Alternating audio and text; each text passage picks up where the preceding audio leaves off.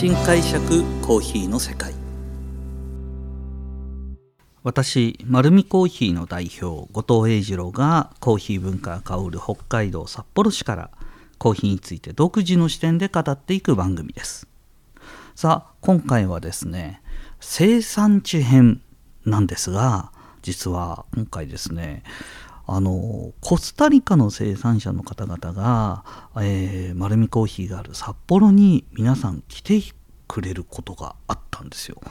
実はこの10月のですね9日に、えーと、コスタリカの方々は日本に向かって来られてでそれからまあ、SCAJ という東京ビッグサイトのイベントがあったんですけどそこを経てですねその後に、えー、帰り際まあ、そのまま日本から、えー、コスタリカに帰るわけではなく、えーと、自分たちのコーヒーが一体どうやってあのお客様に渡されて、えー、どういうとこで飲まれているのかっていうのを見学するために、えーとまあ、多分毎年ですね京都に行ったり九州に行ったりいろいろされるんだと思うんですね。で今回はなんと札幌にこのコスタリカの方来てくださっててでこのコスタリカの方々は今実際に丸見コーヒーで販売しているコーヒーの生産者の方々がほとんどなんですよ。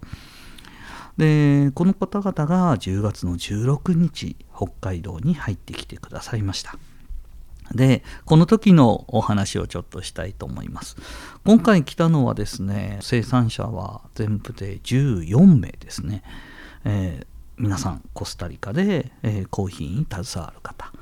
でまあアテンドとして出てきたのはですねエクスクルーシブ社というのが、まあ、輸出業者の方々なんですけど、まあ、そこの、まあ、オーナーにあるオーナーであるメナさんが中心となって来てくださいまして、えー、そして今回はあのエクスクルーシブのですねカッピングと焙煎を専属でやっている、えーと、トップの方が、えー、いらっしゃってですね。僕も生産地行ったらいつもあの味わいのことでアドバイスいただいたりとかするんですけど実際にその方も来てくださって、えーと、コーヒーの話が花咲くというような形になっています。実際北農園がですね丸見コーヒーのコーヒ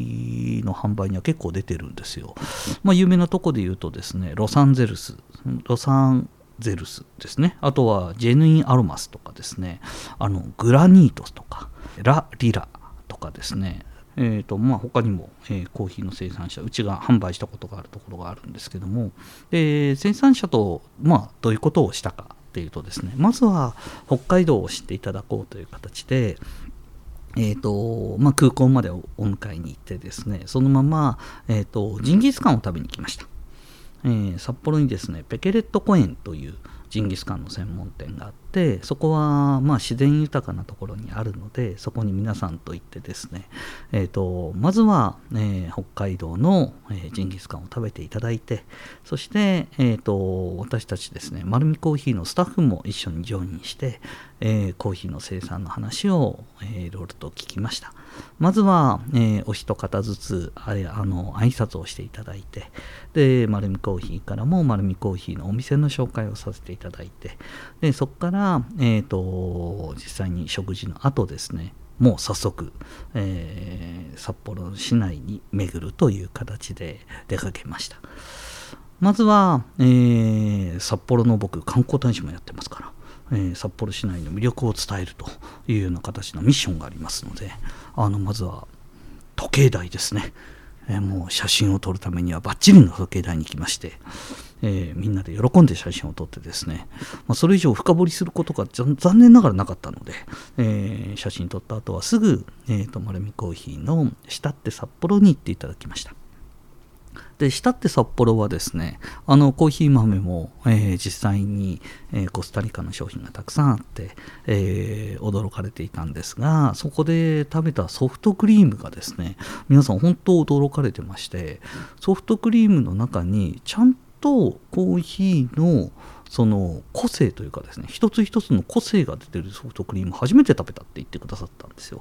まあ、もちろんそれは半分ぐらいはお世辞だということは重々承知してますがそれでもこんなにコーヒーの味わいが、えーと、個性とともに出るものは初めてと言っていただいてですねあの皆さんもジンギスカン食べたばっかりなのであのそんなにたくさんじゃなくてもっていうことだったんですがやっぱり日本人とは完全に体のサイズも胃袋のサイズも違うんですね。あのどんどんどんどん食べてましてえーと、ソフトクリームの味わいをですねたくさんコメントしていただきました。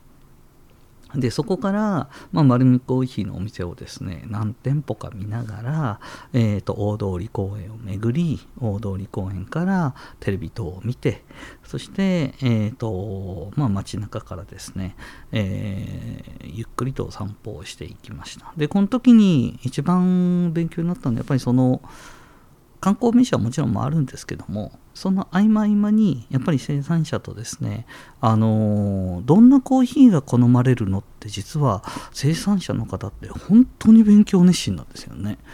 でまあ僕がえーと、皆さんのコーヒーを使ってることを知ってるので、えーと、今年のコーヒーはどうだったとかですね、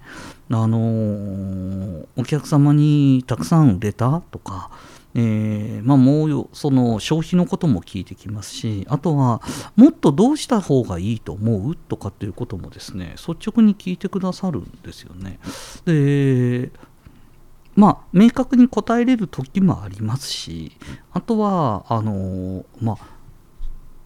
とはいえ向こうのが専門家ですからコーヒー生産に関しては、えー、コーヒー生産のそのどうした方がいいっていうところに対して明確な答えが僕できるかといったら肥料のこともわからないし、えー、結局育てる工程も全て知ってるわけではないので、えーと、伝えれることって多くはないんですけどもやっぱり、えーと、丁寧に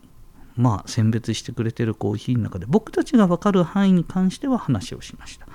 まあ、明らかに甘さが明確であること。そして、えーと、酸味の輪郭もはっきりしていて汚れがないっていうことは結局は不純物をしっかり取り除いていて完熟度合いが高くて。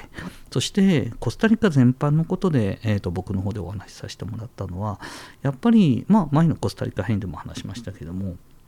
水分活性値が高くて日持ちが圧倒的にするっていうことはこれ一つの農園じゃなくてコスタリカ農園全体に比較的共通して言えることっていうのは他の国ではあんまり感じたことがないのでやっぱりそこの部分でお話をさせていただきました。そうするとですねやっぱりあの輸出業者のエクスクルーシブの、えー、まあ、メナもそうなんですけどもその部分すごく重要なんですよねってでやっぱり国としても私たち輸出業者としても、えー、その部分に着目しながらやっていてそのことが、えーと、実際に地球の反対側の、えーと、日本のコーヒー屋さんが、えーと、そのこと自体を取り組んでたことがやっぱりポジティブに取ってくれるっていうことはすごく嬉しいというふうに言っていただきました。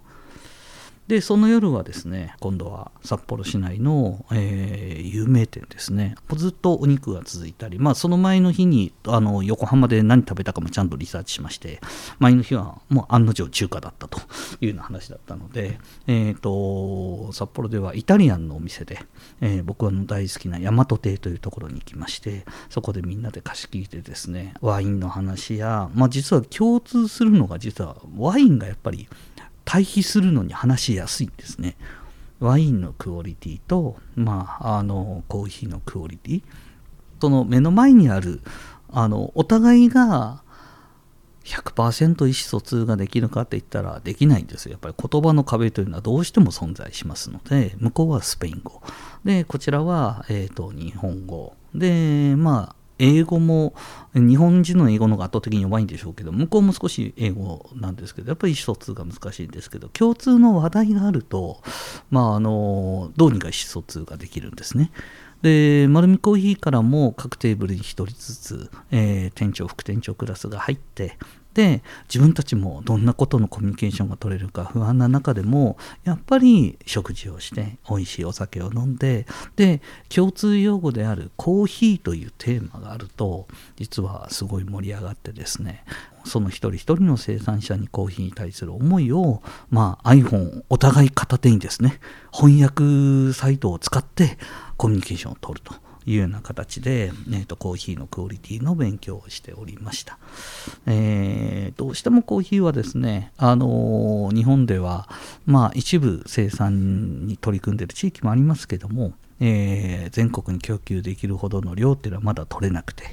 えーと、生産地からちょっと離れてる感覚があるのでそこをですねうちのスタッフも含めて生産地の香りをコスタリカの人々から感じて、えー、品質に対する取り組みや情熱を、えー、今回はコスタリカからわざわざ札幌に来ていただいたなというふうに思っております。